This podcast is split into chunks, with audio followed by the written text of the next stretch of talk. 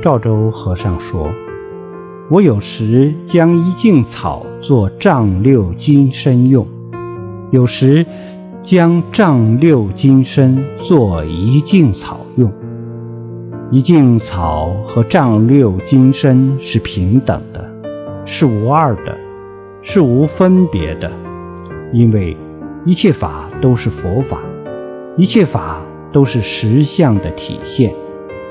我们能够这样认识万事万物和我们生命的关系，我们就没有任何理由不善待每一个人，不善待天地万物。